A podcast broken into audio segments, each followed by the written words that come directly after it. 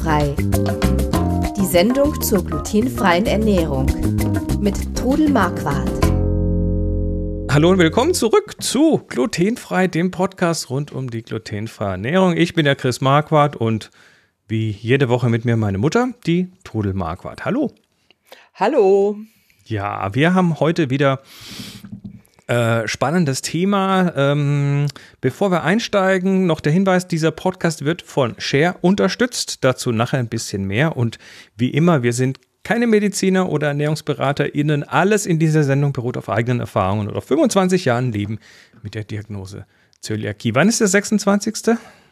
Am 15. November. Das, das, Datum hat sich bei dir wirklich eingebrannt, oder? Das hat sich eingebrannt. Ich glaube, so ein Datum vergisst man nicht, wenn man da so eine Diagnose kriegt. Aber wie gesagt, ihr seht ja, ich lebe gut damit. Äh, ja, sehr gut sogar. Ähm, dann lass uns mm. mal loslegen.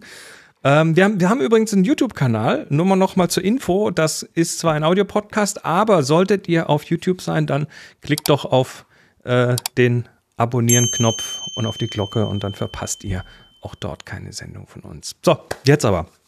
Thema. Ja. Steht ja schon in der Überschrift.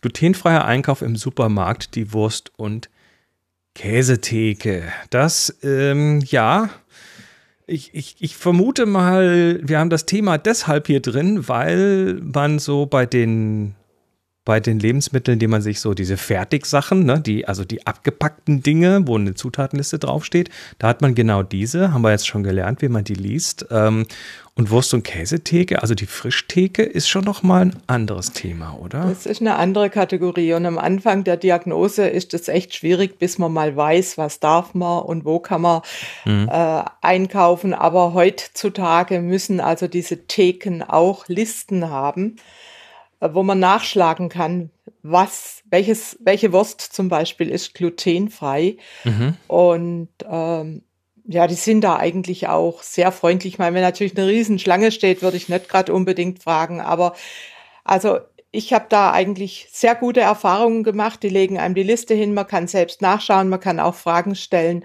und man muss einfach wissen, darf ich diese Wurst oder darf ich sie nicht. Ist dann in deren Liste sind dann da die, äh, ich sag mal, die Allergene, also zum Beispiel Gluten und so weiter, genauso gekennzeichnet wie auf den Zutatenlisten auf einem Fertigprodukt? Ja, die müssen genauso ah. gekennzeichnet sein. Also das ist, äh, ist einfach Pflicht, dass die das machen. Mhm. Und ähm, ja, also wie gesagt, fragt einfach, wenn ihr euch nicht sicher seid, wenn ihr euch traut, an diese Theke zu gehen, passt aber bitte auf, wenn diese Wurst geschnitten wird. Das wäre meine nächste Frage gewesen. Ja. Jetzt, jetzt hat, jetzt hat äh, die Person hinter der Theke gerade irgendwas mit ihrer, mit ihrer Wurst- oder Käseschneidemaschine geschnitten.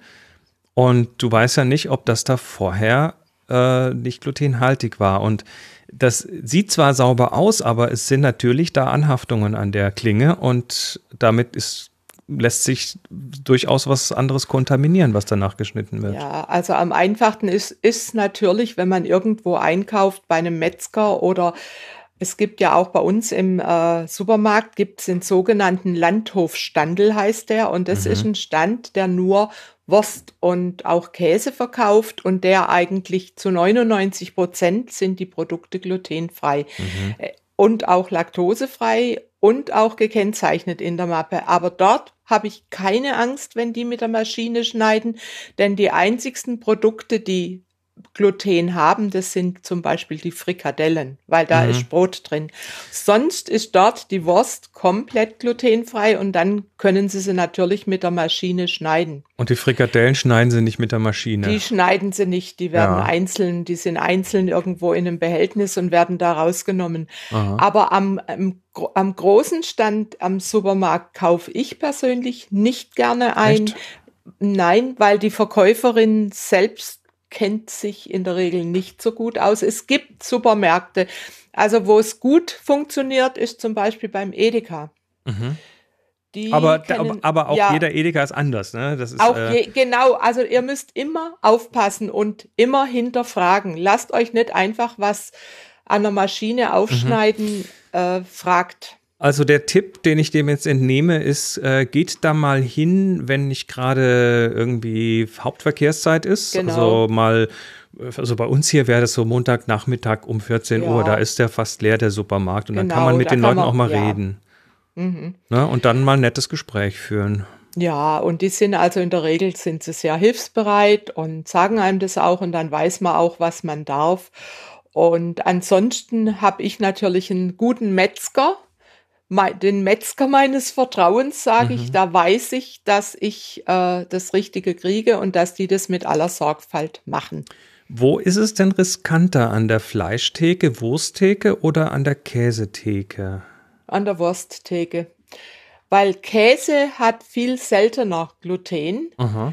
Käse ist ein Naturprodukt und äh, da ist dann eher das Thema Laktose, aber das haben wir ja auch schon gehabt, dass Käse, die drei Monate gereift sind, von Natur aus laktosefrei sind. Also da, und ich lasse mir auch den Käse nicht in Scheiben schneiden. Ich lasse mir Käse äh, mit dem Messer ein Stück Käse runterschneiden und, und schneid mir den dann zu Hause so, wie ich das will. Könnt ihr übrigens mit der Wurst auch machen. Wenn ihr jetzt ein Stück Wurst nehmt, und das dann zu Hause schneidet, ist die Gefahr natürlich äh, nicht groß, wenn die das mit einem sauberen Messer schneiden.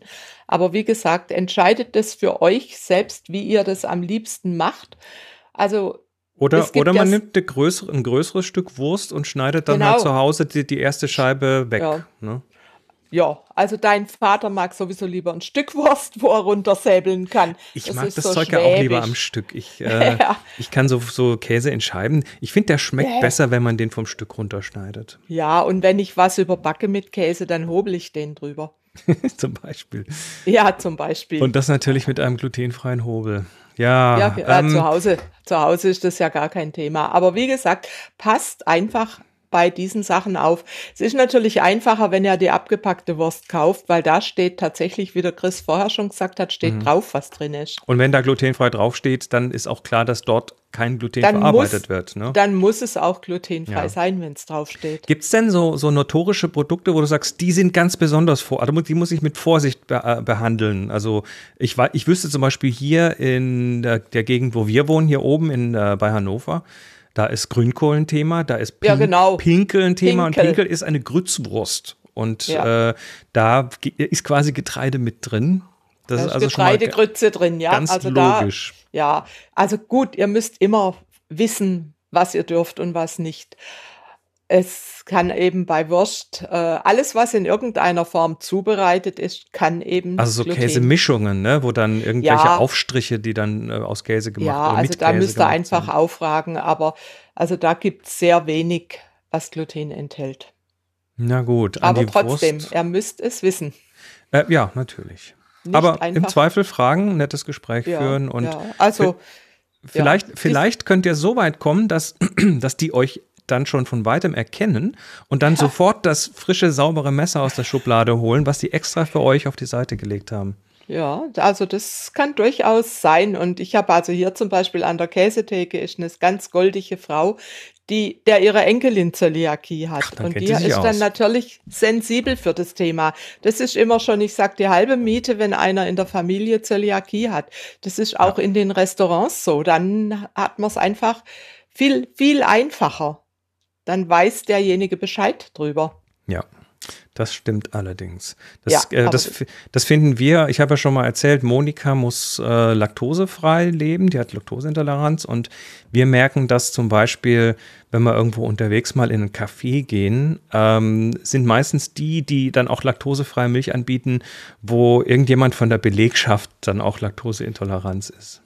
Ja, und das ist also etwas, was ich zum Beispiel überhaupt nicht verstehe, dass das nicht mehr, dass es das nicht mehr gibt, gerade mit der laktosefreien Milch. Zum Beispiel Ach ja. Cafeteria im Altersheim oder Krankenhaus sollte eigentlich eine Selbstverständlichkeit sein, aber da wirst du immer anecken, wenn du nach laktosefrei fragst. Das dauert in diesem Land erfahrungsgemäß einfach immer. Immer alles ein paar etwas Jahre. länger, gell? Ja, das ist halt Aber wir arbeiten dran und äh, wir, also ich versuche auch immer in, egal ob in den Wirtschaften oder sonst wo, die dafür zu sensibilisieren. Und es ist mir schon oft gelungen, Ja. da, dass die Leute dann bereit sind, das zu machen. Genau. Also Mund aufmachen hilft. Das hilft immer. So, dann kommen wir zum Sponsor und äh, diese Sendung wird wieder unterstützt von Share und wir sagen herzlichen Dank. Äh, Wurst und Käse von der Käsetheke schmecken ja super, aber sie schmecken am allerbesten auf einem guten Stück Brot. Und wenn man nicht selbst backen möchte oder backen kann, dann kann man sich die Brote auch von Share fertig kaufen und äh, die sind ziemlich lecker. Da haben wir einfach mal drei Stück rausgesucht für euch. Zum Beispiel das Landbrot, das, als was läuft das, so ein Halbweißbrot, ne? Ähm, ja, oder ähnlich wie im Bauernbrot. Und das ist vor allen Dingen eins der Brote, was man auch ungetoastet essen kann, mhm. was man auch für unterwegs, also sich ein, ein belegtes Brot machen kann und mitnehmen kann. Das ist ja immer oft das Problem beim glutenfreien Brot, dass es nur getoastet schmeckt. Und das kann man einfach gut belegen und, und für unterwegs mitnehmen. Genau, also äh, hier steht für die herzhafte und süße Brotzeit, ähm, passt also zu allem. Sehr äh, gute Zutaten, ein Sauerteig, der in Ruhe gereift äh, ist. Ähm, und äh, wie immer hier bei Share die Produkteigenschaften, das ist nicht nur glutenfrei, das ist weizenfrei, vegan, vegetarisch, ohne Milchzusatz, ohne Eierzusatz, laktosefrei, äh, ballaststoffreich und ohne Konservierungsstoffe. Das Landbrot, wer es gerne ein bisschen rustikaler möchte, das gibt es auch in der Meerkorn-Ausführung. Auch hier wieder tolle Sachen drin und naja, noch ein bisschen, äh, ein bisschen knabberiger mit Kernen drin. Und dann gibt es noch ähm, das Vollkornbrot. Und das äh, ja, ja, das habe ich am Anfang sehr vermisst, das Vollkornbrot. War schwierig, und oder? Ja, das, da gab es einfach nichts Gutes, aber inzwischen gibt es also eben auch gute Vollkornbrote und da gehört äh, das hier ganz sicher dazu. Da gehört es dazu, genau. genau. Auch das hier glutenfrei, weizenfrei, vegan, vegetarisch, ohne Milch, ohne Eier, äh, ohne Soja und laktosefrei und natürlich ohne Konservierungsstoffe. Wir bedanken uns ganz herzlich bei Share für die freundliche Unterstützung unseres Podcasts und kommen, huch, habe ich das aus Versehen? Ah, ich ich habe auf den falschen Knopf gedrückt. Egal. Ähm, und kommen jetzt zur Rubrik Frag Trudel, in der wir eure Fragen beantworten, beziehungsweise in der du die Fragen aus dem Publikum beantwortest. Und wer äh, das noch nicht kennt, wir sind immer dankbar für Fragen, weil wir haben jetzt tatsächlich langsam aber sicher unser Fragenreservoir so ein bisschen, äh, ein bisschen leer. Ähm, das findet ihr auf äh, glutenfrei-kochen.de. Wenn ihr da auf den Podcast klickt, äh, dann findet ihr oben, ich mach's mal größer, so hier einen grünen Knopf, fragt Rudel oben auf der Seite vom Podcast und dort äh, dürft ihr eure Fragen reinwerfen. Heute fragt äh, Martina, eine ganz einfache Frage, welches Mehl nimmst du für den Sauerteig? Ja, also ich habe da am Anfang experimentiert, habe also auch Mehlmischungen genommen, aber ich habe also festgestellt, dass äh, am besten geht nicht die Mehlmischung, sondern zum Beispiel Hirsemehl oder Teffmehl oder Reismehl. Also quasi das, ein sortenreiner ja, Sauerteig. Ein sortenreines äh, Mehl, weil nämlich in diesen Mehlmischungen ist viel Bindemittel drin und dann äh, kriege ich dann immer wieder einen Post, ach, der wird viel zu fest, mein Sauerteig, aber das ist eben diese Bindemittel, die Quellen. Und äh, der Sauerteig sollte eigentlich ein bisschen weich sein, dass er arbeiten kann, so ähnlich wie ein bisschen dickerer Pfannkuchenteig. Dann kann er sich entwickeln. Ja, also, sehr schön. Ja. Dann haben wir noch eine zweite Frage heute und das ist äh, von, die ist von Ulrike, die fragt, hallo Trudel, welche Brotbackform kannst du mir empfehlen?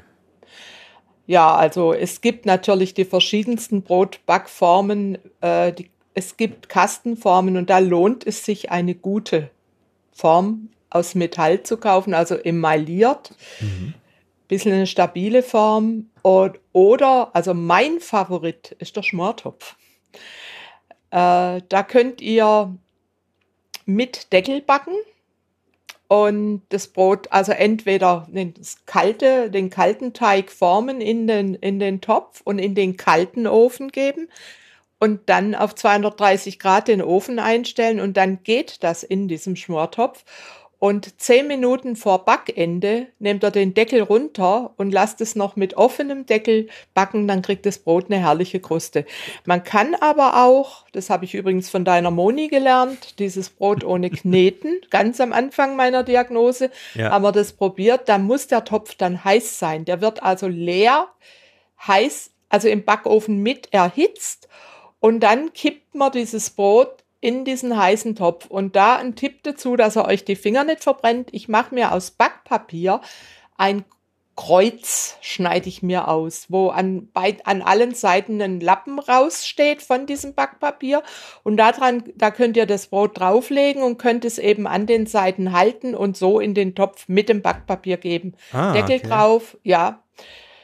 Aber ja, ich habe es halt ausprobiert und so, äh, da ich ein Praktiker bin und mir und das Brot einfach manchmal schief im Topf war, kam mir diese Idee und das funktioniert gut. Das war ja für mich damals auch echt die Offenbarung, weil was passiert, wenn man das macht? Also in, mit diesem ja. Brot ohne Kneten. Man hat diesen ja. Topf, der, also der muss natürlich hitzefest sein und dann ja, wird der im Backofen heiß gemacht mit Deckel und dann macht man den auf, dann kippt man diesen Teig rein oder lässt ihn mit dem Backpapier rein, so wie bei dir und macht den Deckel wieder zu. Und man simuliert damit das, was die Profibäcker machen. Die schießen genau. nämlich äh, Wasser in den Ofen ein.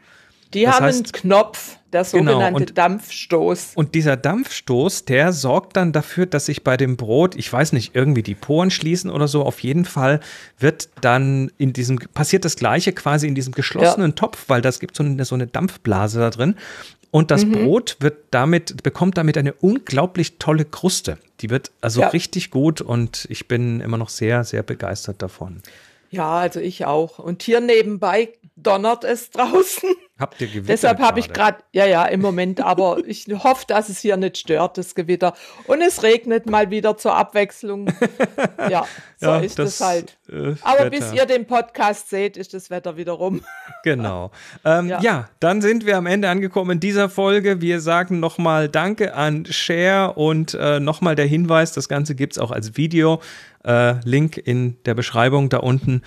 Und äh, ansonsten vergesst nicht, es gibt auch noch Trudels glutenfreies Kochbuch. Da sind jetzt mittlerweile 1322 glutenfreie Rezepte für euch. Da sollte jeder was finden. Und es ist kein Ende abzusehen. Das hoffen wir doch alle. Dann, äh, ja, sagen wir Danke, äh, Trudel, dass du da warst und danke, dass ihr dabei wart. Und wir sehen uns wieder in einer Woche mit der nächsten Folge. Bis dann, macht's gut. Tschüss. Ciao. Hörten glutenfrei. Die Sendung zur glutenfreien Ernährung mit Trudel Marquardt. Über 900 glutenfreie Rezepte und weitere Informationen auf www.glutenfrei-kochen.de.